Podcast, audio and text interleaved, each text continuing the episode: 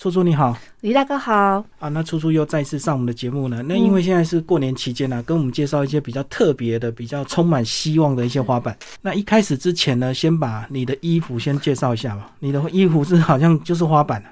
对对对，就是把花板运用在服装上面这样子，这这是最广泛的运用之一。可是我觉得好像很多人都比较喜欢素雅那种淡色系的，然后那种比较明显的图案，有时候是过去。哎，不同的时代就有不同的流行，对不对？对，像最近华灯初上啊，华灯初上里面的那个 那些妈妈桑的衣服都超花的，所以又开始流行起来。对，或是你有看茶经也是，都是，就是哦，以前那个年代，对，那个年代刚好都是这样。然后，所以我就很喜欢，我从小就很爱玩我阿妈的衣服，喜欢会欣赏我阿妈的衣服，然后她的包包，甚至于她。已经不在我手身上还有他的东西，这样。嗯，哎，那跟客家的那个花布是不是也是一样？花布是不是也是很多？他们那个花，对，有一个客家印花，他们就是专属他们的印花，应该也可以称是客家老花。嗯嗯，对，也是都用很重的红色或者是很明显的蓝色这样去做的。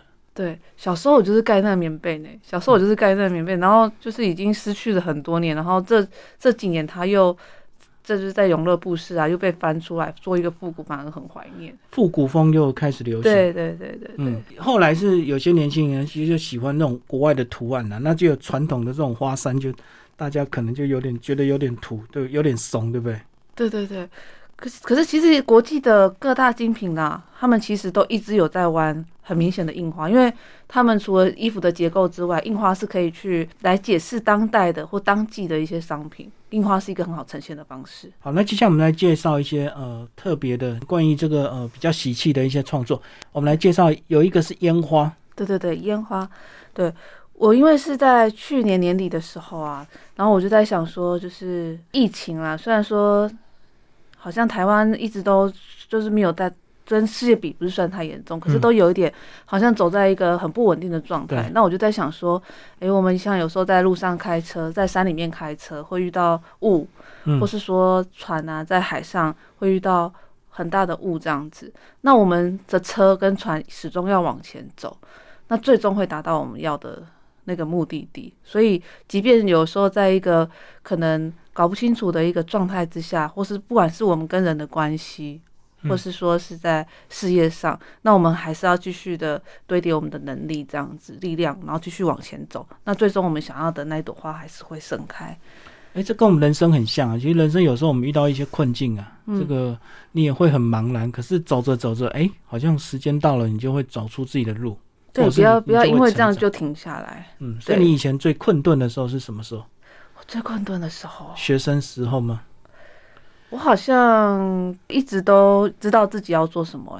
那如果说真的要讲说困顿、比较迷迷惘的时候，是在我考到大学那时候啊，分学校嘛。那那时候要选就是纯艺术跟动画的部分，就是用电脑创作的部分。那时候是一个算是一个比较迷惘的部分。嗯，像我自己是学生的时候，就专科的时候，然后虽然已经考上了，可是就是不喜欢念那种。城市设计，你知道吗？因为太无聊了，那每天打一大堆那种指令什么的。然后那时候每次考试我都很痛苦，我就跑到台大校园去看人家那种大学生这边打篮球、打排球，就很羡慕。嗯。然后看看看到晚上受不了了，回去，然后隔天考试还是考得很烂，然后一直重复哦。对，有时候人生就是会这样。对啊，因为可能期中考是这样，到了期末还是这样，到了下学期还是这样子。就我学生时代是非常的迷茫啊，也不知道真的要做什么。嗯，啊，也好像有没有说有家长啊，或者是比较好的朋友或师长可以引导你这样子。说到这个倒是有哎，我国中的时候很叛逆，然后我我们家里的人不让我，就是那时候不让我读艺术的时候啦，一直想要叫我学商科。当时我是真的很迷惘，那我也尽力了，对，就就的确像我现在画的烟花一样，让我觉得好像我很努力啦，可是我一直走不出来，可是我还是继续走。然后走着走着，一直到有一天，我的老师说服我妈妈之后，就是我就走出来，才找到人生方向。对对对对对。所以你后来你大学就念纯艺术，就是没有没有，大学后来就是学三 D 动画，就完全就是走三 D 动画，然后电脑的一些操作。那好笑的是，我一开学的第一天，第一个第一周吧，我打电话去跟我妈说我要退学。嗯，因为我是重考考到那个大学的，那我的这个那个那一届跟跟我后来进入的那一届有一个在复兴美工啊，有一个很大的落差，就是我的下一届开始完全进入电脑的那个世界，嗯所以他们一开始衔接大学的大学的时候，他们的那个电脑能力本来就基础就不错。嗯，可是因为我那一年是蹲在补习班嘛，所以我完全没有接触到电脑绘图的东西。电脑基础输人家就对。输人家一大截，然后后来我就哭哦，跟我妈说，我不要要，我要退学了。我说我选错了，还好我妈就鼓励我，就是其实要追很快啦。嗯我反而感谢我曾经在复习美工有那个很扎实的艺术的底子，嗯，因为转转换成电脑其实就只是换东西，可是你的美术底子才是最重要的。对，真的电脑操作可以学很快，可是对，美感那个东西是没基础的美学或者是艺术或者是素描这种是基本功，就比较不好追。没错没错，嗯的确是这样。好，接下来我们来介绍这个作品，呃，嗯这个烟花，然后它这个主要是什么花？哦，其实我是画昙花哎、昙花。嗯、我其实我画这个这个花瓣，我有点有点复杂，是因为我每年啦，很妙，是我每一年那个，因为年底是我的生日，嗯。那生日的时候，我总是这这几年总是会想到特别想念我奶奶。嗯嗯。那我这次画这个这个花的开始是从有一次我母亲开刀啊，嗯。然后我奶奶在我们家屋顶有种那个昙花，嗯。然后她就是等到它盛开的时候，赶快去摘下来，然后煮成那个排骨汤给我妈妈喝。嗯，然后我当时因为母亲疼我，然后因为我小时候身体比较弱，所以她就把那碗汤叫我去房间，然后母亲把那碗汤偷偷给我喝。哦，阿嬷煮给妈妈，可是妈妈又偷偷给你喝。结果被阿嬷知道以后，我阿嬷脾气很好诶、我阿嬷是很温柔的阿嬷哦。那是我真的是人生以来就是少数几次被阿嬷瞪的。我那次就被阿嬷瞪，阿嬷就就用台语说：“那家里不友好，就说那个是要给妈妈的，我因为她生病竟然 吃掉。那为什么不能煮两碗？是因为昙花只有一朵，对他就是对奶奶就等到它开花，晚上开花，对不对？对，然后终于等到它开花。那因为我们本身不是种昙花，我们就只是一般人在种的。奶奶就是特地要给，听说那个昙花对于治疗什么不错，这样，然后就被我吃掉。所以讲起来是一个。虽然是被奶奶责备，可是我每次想到这一段，就觉得那个你知道这三个人的那个感情感的那个连接。因为小孩子不懂了，那妈妈叫你喝你就喝掉，你也不会想说，可是妈妈也是因为我身体不好，嗯妈妈也是想说我身体比较不好，所以难得有昙花就叫我吃。可是昙花很符合这个主题啊，因为确实烟花或烟火嗯其实就是嘣一瞬间就没了，它很绚丽，对对就跟我们看一零一嘣嘣嘣嘣嘣，然后五分钟没了，三分钟，对，我我也是因为奶奶走了吧，我就会觉得人生有时候就是我我，可是那个美丽啊，那个奶奶的那个爱哈，在我心里面真的是就像烟花这样子的灿烂嗯，美丽，这样我就很感动，所以我就其实它是从昙花开始画起来的。就被定格了，这个画面就被停留对，虽然它就是这样走，就是美的，可是那个这那个这就是母亲阿妈跟我之间三个人那因为昙花的一个故事，让我感受到很深的爱。对啊，而且每年到了这个年底，大家都会非常期待这个烟花，烟嗯嗯嗯，嗯，然后烟花这个就代表这个明年呢、或明天开始又是新的一年。对，对有新的希望庆祝庆祝新的一年要来了。好，那庆祝新的一年呢，就有日出啊。这个很多人跨完年看完烟火烟花之后呢，就会跑去台湾很多适合看日出的地方。所以我们有一幅是关于日出的创作。对，这叫做迎接启程的日出。其实虽然说迎新这件事情好像是很欢乐哦，可是对对于我来说是蛮平静的，嗯因为是也是跟原生家庭的背景有很大的关系。像以前那个跨年元旦的时候，我母亲是一个很有趣的人，都很喜欢带我们去嗯升旗。哦，我经历过那那一段时间，然后甚至于就是呃升旗之前啊，前后可能母亲会带我们去海边啊，看日出啊什么的。所以对于我来说，就是新的一年新的盼望，就是看到那个从海边有那个嗯太阳升起来的那种曙光，甚至于有那种海啊，准备要呃渔夫渔船他们准备要在破晓之前载满渔物要准备出去。呃，捕鱼的那个画面，在准备渔获的那些画面，网子啊，但是花莲也有渔港嘛，日出准备出航，对对对对对，嗯出海，准备一些渔具。对，所以我就觉得对我来讲是一个很宁静的准备，你在迎接一个新的开始。我反而不是那种充满了那种好像欢庆吧，比较少那种成分，就是等待一个破晓。可是你这个创作有点像抽象画，它就是比较大的色块，当然是整个乍看之下还是以黄色系为比较重的这个比例，可是，很多用色块来呈现，是是是，然后把一些元素都切割，比如说海的波浪啊，或太阳的那种炫光，你都把它切割成几何图案。对，没错，它的确是，呃，我是用几何的方式去做。其实这个花板讲起来是比较难的，就对一般有做印花设计的人来讲，对，因为它完全就是用用曲线在做，然后变成它没没没有所谓的直角的部分直。角比电脑比较好拉，对，它已经没有直角，因为全部都是我是用曲线去切割，所以这也是我算是我的印花设计里面的特色。嗯，对对啊，因为用滑鼠来拉曲线是不像笔这么容易，是比较困难的。对因为我们通常像我们在做一些东西，就用正方形就可以去做一些最简单啊。对对对，可是嗯我是整个破坏整个结构之外，呃，还交就交叠在一起，找不到它的边界了。嗯这算是我的特色，这样子。里面还有什么元素啊？是有点像眼睛的那个是，一颗一颗的鱼，鱼的还有眼睛啊。哦，对，然后你说的那个圆圆那个、啊，嗯那对我来讲是一个岁月流金的概念啊。其实就是每一个岁月一直一直往下流，往下流，往下流。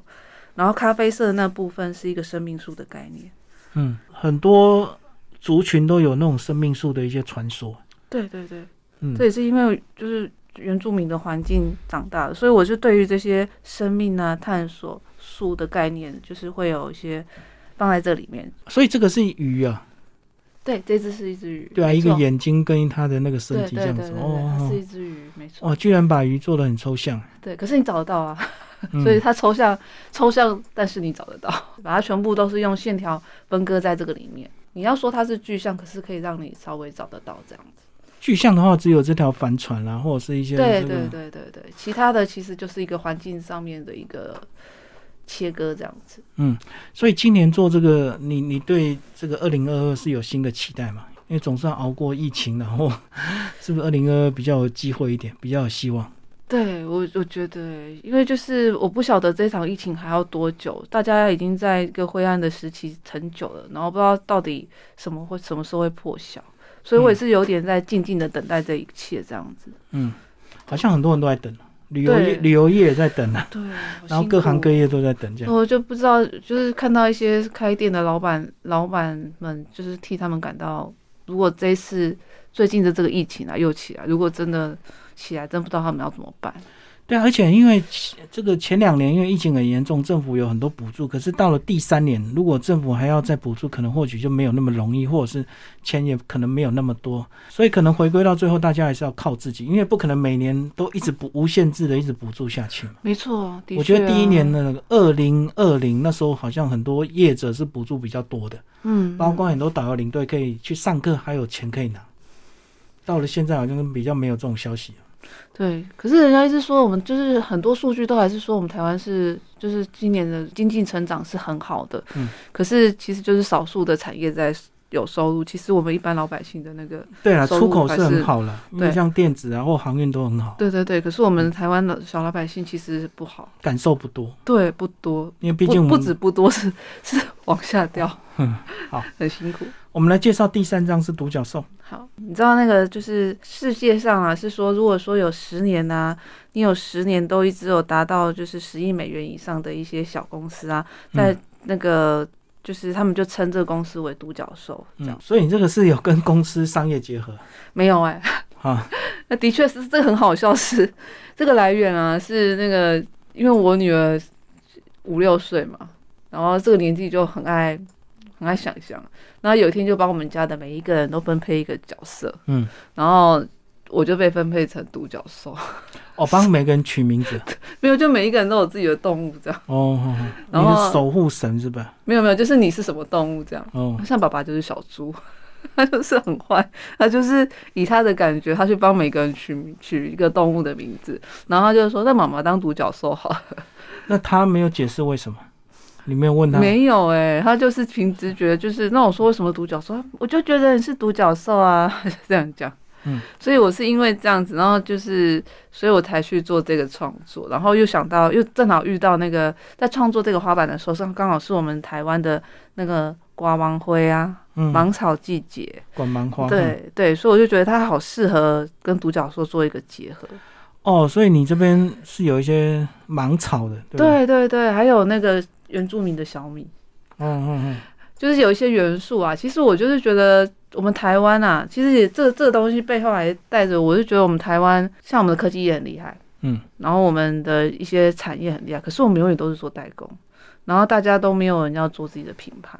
对那我是是做这个花板，是期盼我们台湾能够顺利生产属于我们自己的品牌的独角兽。所以你等于是要做自己的花瓣品牌啊，对，要不然有些美工都是在公司里面上班去做美编人员。没错。嗯然后就是我们是做品牌，那我是说，就以科技业来讲啦，我是觉得像台湾之前有一个呃有个配芯嘛，嗯对，也是独角兽公司，可它最后是跑去在日本上市了。哦，那我相信应该是政府这方面要给一些资源，还有一些我们民众对于我们自己的品牌的信任度什么的，就是我们要有一些自己的文化啦，嗯就是我们台湾需要有在地的文化去发展，我觉得这才可以促成我们的独角兽。不然钱其实实际面来讲，真的最赚钱的就是创创品牌那一端嘛。对，就像 Apple 手机一样。对对对，我们就是永远只是代工，我们技术再好，就是也只是提供，就就只是工匠啦。我们只能处于一个很厉害的工匠的部分而已。好，那这个特别是山谷里的独角兽，所以你是有山谷的意象，而且这个山谷有日出对，还是日落？啊，它是日，其实是日落，没错，哦你大哥很厉害，没错，它是日落。嗯然后它就是以前在花莲市啊，花莲市就就会有芒草，嗯嗯，然后真的会是一大片，好美哦。然后我母亲就会带我们，有时候傍晚去这样走，然后芒草之间就是会夹杂着这些花，真的很美。就还没开发的区域，对，在花莲市，对。对，的确就是有这样的环境，然后就夹杂着那个，然后那那秋天的风嘛，这样吹过来，就觉得哇，真的是就是真的是在山谷里，然后芒草特有的一种味道。可你以前走在芒草里，会不会会会不会痒啊？就是会不会惨啊？不会、欸，真的吗？我就觉得芒草摸摸到，其实有会会有点那个过敏不会、欸，可能刚好我不会吧。哦。对对对，可能刚好我不会。好，我们来介绍第四件作品《番茄韭菜》啊。这个韭菜是最近这个超夯的，这个这里有个名词，就是股市里面啊，如果你被人家割啊，被人家宰，就叫被割韭菜这样子，对，被收割。对，很巧，对不对？嗯对，没错。我讲的是一个共荣的概念啊，嗯共同荣耀的概念，共荣生存的植物，就是那个番茄啊，番茄它很容易被虫杀，虫会遇到虫害。可是如果说你用韭菜去包着它，在它种在它下面的话，就可以预防它被虫害，而且韭菜也会因此长得欣欣向荣。嗯，那彼此之间就是会互相帮补就对了。所以就是说，诶，你很难想象说韭菜跟番茄这两种东西要摆在一起。那也就是说，我们人生的格局有时候不要只是想着自己的格局，也要去想，或许跟你有不一样的人会有擦出不一样的火花。所以不要老是把自己的耳朵遮起来，这跟那个听听看。珊瑚跟小丑鱼共生一样。对，就是对你也有很难去想说，诶，他们怎么会凑在一起？嗯而且颜色红配绿，中国人讲的红配绿狗臭屁，可是他们的确是非常臭屁，你可以值得跟我们臭屁。你什么时候知道这个典故啊？就是说韭菜番茄下面要种韭菜，能够防虫害。哦是因为我的小孩每天睡前都会听那个 podcast 啊，嗯嗯嗯，所以你听到人家说的，对我就跟他们一起增长知识。说实在，真的是这样，感谢我的小孩让我在增长知识。嗯他们会听一些 podcast，然后我自己哇，原来这世界长这样子，那、你有没有去查证？搞不好那 真假消息的是真，当然是真的，不是当然假是真的。假道消息。当然当然是真的，嗯是真的。对啊，就是我觉得他太酷了，上帝创造这一切太酷了。所以是酒在特殊的气味，让虫不敢接近。没错，对啊。然后听说这两样菜炒在一起很好吃哦，我是没有吃过这样子。好像最绝配是番茄炒蛋嘛。对啊，可是有有人就是我在查的时候，也有人说这两个炒在一起很好吃，我自己是没有试过而。且你选择大颗的番茄，它的横切面，对、没错可，是有些人能够很厉害，他可以把直接大颗的番茄直接拿起来咬，我觉得很佩服他们。会可以啊，为什么不行？可能你喜欢吃吧？那我我我如果要吃，它如果切片，我还勉强吃得下去。那如果一整块的话，我就吃不下去。你是不是要像南部人家加姜跟那个酱油吃？不是，我是喜欢吃小番茄。哦，小番茄感觉就比较不像菜，像水果。那大颗番茄像菜，你不觉得吗？我以前没有热衷牛番茄，嗯，那真的也是算是爱吧，恩典是有有一年啊，我过年回去的时候，嘴巴破到没办法吃饭。嗯回婆家，我嘴巴破到没办法吃饭，然后我婆婆就去市场买了牛番茄，她跟我讲说牛番茄就专门治治嘴巴破。是啊，不然我本来以前也不吃，我也是觉得我要吃，我也是吃小番茄，所以后来那次啊还真的我婆婆给我吃，我吃了以后还真的好了欸、所以后来我嘴巴破，我就去买牛番茄。而且那个剩女小番茄那个加一点那个什么干炒粉，真的超好吃的。对，啊，你讲这牛番茄，人家是南部是加酱油嘛？姜加酱油啊。对呀、我第四次吃是大学到台南的时候吃到，所以我觉得哇塞，好酷他们！把它当做凉拌菜。对对对对对，对啊，很好吃。嗯，对，是所以所以我看到人家拿一整颗番茄直接嗑，我就觉得哇，超厉害。我啊我啊，我嘴巴会就会做这种事。我婆婆这样教是真的对，它可以降没错降火，就对。对，就真的会会很痛啊。可是它是大概吃个一两天就会好嗯。对，所以是婆婆给我的良方，不然我以前也不会直接啃牛嗯番茄。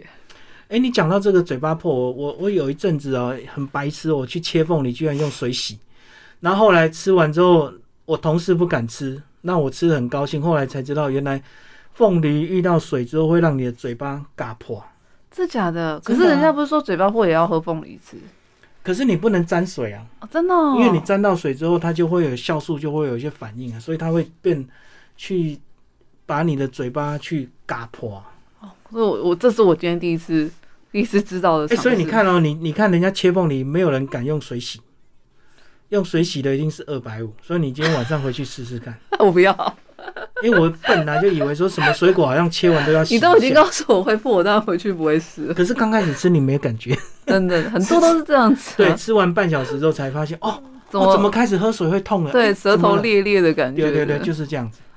啊，他他哦，他，原来是这样子欸，长对，知这这识了。Google 一下应该就就有真的我不。知道，我今天第一次知道。好，我们来介绍第五个，第五个是哎，异国风情哦，是土耳其的一个这个元素。老底家啊，这是我之前就是看电电视在介绍一个土耳其的一个，它是四五世纪的那个一个文化这样子，一个古城啊，嗯老底家古城。然后我就看到他们那个艺术很美，所以我就用我自己的风格再去把它重新创作一次，所以就叫做老底家古城，是土耳其的。后来也是有一些人喜欢这个花板的原因，是因为。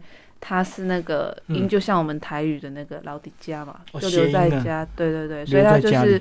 可以可以就是把好的东西留在家里啊，子孙留在家里，然后财物留在家里，这样那就所以这个叫做老底家。图腾也是我自己画的、真的哦。这不是用他们的图腾，我只是当时看了以后，然后转化成自己的东西。哦，所以你图腾全部重新设计过？对对。对对对，我还以为是他们墙壁上的本来的没有没有，那是我自己重新用的，重嗯新再画的这样子，不是他们的，只是可能他们的编排的概念，对，有抓到这样，就纯粹是赞美那个文化，觉得、哦哇塞，四五世纪的文化，在一个山，它是在那个山壁里面的一个文化，嗯然后因为现在土土耳其的宗教已经就是。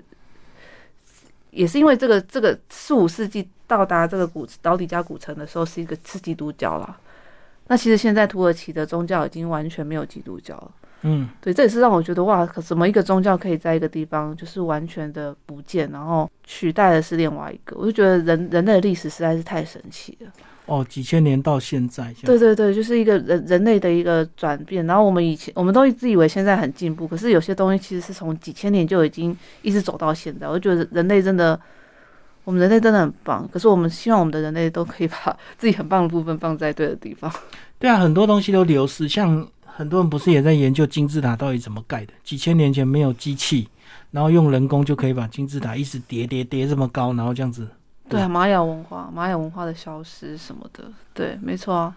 我其实跟我哎、我最近也是跟我先生有有在就是重新看那个玛雅文化的纪录片，这样。对啊，还有像那个复活岛的那个石像，对对不对？这么大，然后其实它埋在土里的更更巨大，没错然后错。它没有办法这样磕这么多。所以我们人类真的是蛮神奇的。所以我们现在真的不要以为自己多伟大，其实几千年前的人搞不好他们的智，慧没更高。错。或许他们的消失也是因为后来因为太自傲了，对，以为就是整个整个万物的主宰，殊不知我们我们人要生存是需要很多食物链去活下来的。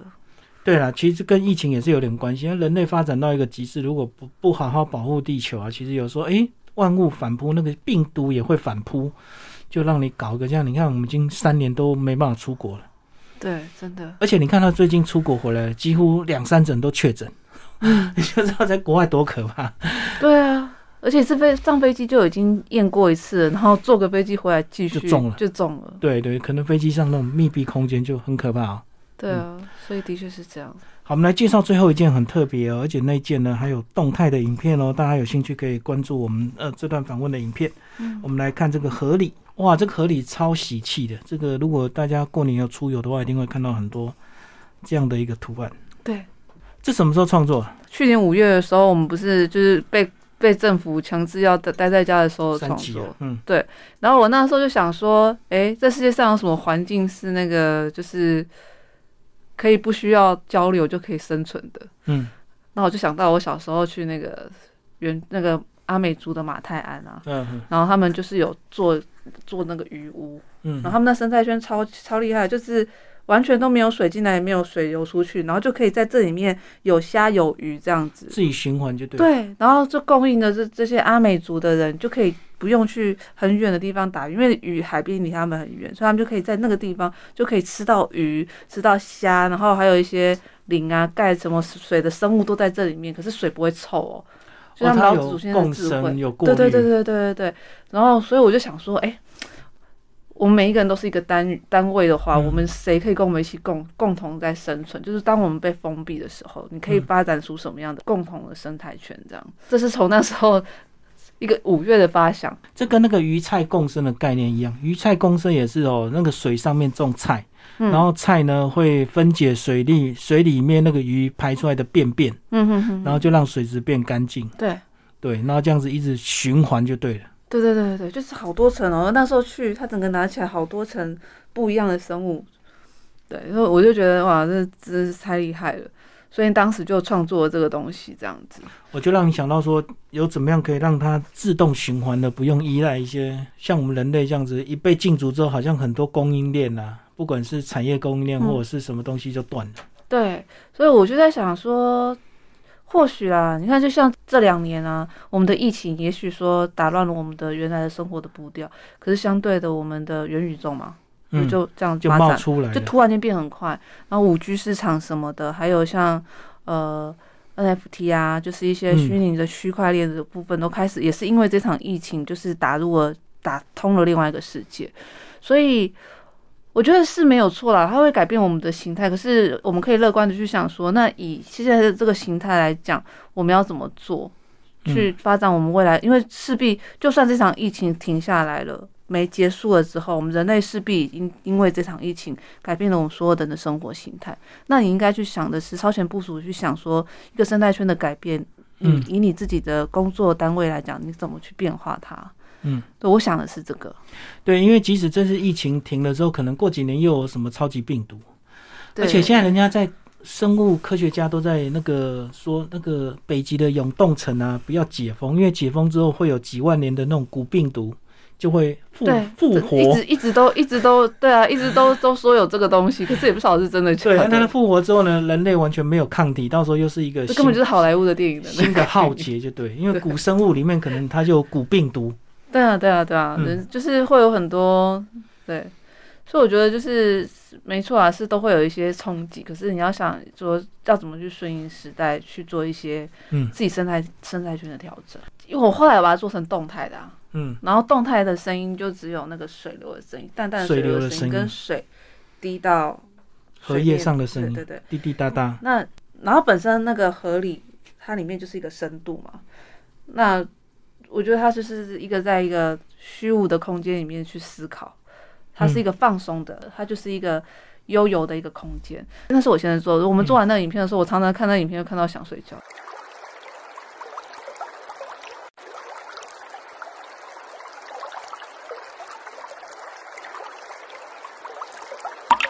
哦，好疗愈啊！就是如果你把它投影出来哦，放在家里，然后这样关灯，然后看着那个鱼游，对它，它就是，然后会还有还会有水纹什么的。其实就是说，我们在前进的时候，不一定就是要带着这么的狰狞，这么的冲劲。其实有时候的前前前进是在潜伏、沉潜，嗯，享受。这样，不然你永会永远看不清楚你四周到底有什么变化，有什么环境有什么不。其实就跟我们古老讲一首一首诗啊，那个、嗯那个低头插秧一样，他们是倒退着插秧，所以有时候退一步就是往前就对了。对所以有时候我们在存钱的过程啊，即使你没有往前冲，然后你甚至可能还有点后退，其实都会酝酿未来更大的一个爆发力。对对对对对，就是我我觉得它是对我来讲是一个静态存钱的一些概念这样子。那嗯其实它它里面的酝酿的那个整个深度是不可见的。对对对对，就跟我们做很多运动都有一些准备动作嘛。嗯，我们要跳高，我们一定要蹲下来没错。才会跳得上来，无限的循环，对不对？对对对，然后你可以看到，你可以看到影片哦，影影片本身就是一个循环，它是从下面啊鱼的头游出来的时候，它的尾巴就是它其实整个就是一个上下左右有接通的一个循环，所以你看它左边的游进去，右边的就会游出来。所以它看得完吗？永远看不完，对不对？对，你一直播放，它就是一直游，然嗯后都是就是一个循环。可是其实你不会找不出它的一个破绽，你可以一直看下去。哎，现在那个汤姆熊有些电子游戏就是像这个捕鱼，哎，然后就是一个动态对对对，捕鱼，桌面，然后就啪网子就丢出去。对对对对。只是我这是深层的在休息一个概念。这个是个动态艺术啊。对对对，它是一个动态的艺术，然后它的声音就是会还会有水声啊，对。哎，可是你鱼的种类也是很简单哎，并没有刻意做很多不同的鱼这样子。对，因为它就是河里嘛，嗯，河鲤鱼，鲤鱼其实在日本什么，他们还有养鲤鱼大赛啊什么的，本身它就是一个在很多地方是一个很吉祥的代表，这样。嗯嗯嗯，哦，对啊，其实鱼都长不一样啊，只是它没有非常的明显。对，尤其日本、台湾现在也有很多人在养这种锦鲤去参加比赛，然后就是比赛它身上的图案，对我上次看那个也看的超认真，所以就要不同的交配，然后去去让那个身上的一些图案做一些变化，这样子。对对。所以其实做的非常细腻啊，那个仔细看那个雨滴啊，滴下去水里那个那个涟漪晕开都有。连下看。下连下下面很深层的每一个交叠都有在动，它下面的那些层次啊，其实都微微的有在动，哦，所以才会让你觉得好像就是有一点像我女儿啦，她看了说好像在里面游泳哦，嗯就，她看一看，她就觉得好像很想。跳下去就对，对。她就觉得，因为她的那个浮动的那个节奏不太一样。好，今天非常谢谢处处为大家介绍一些嗯特别呃充满喜气、充满希望的花瓣，谢谢。谢谢。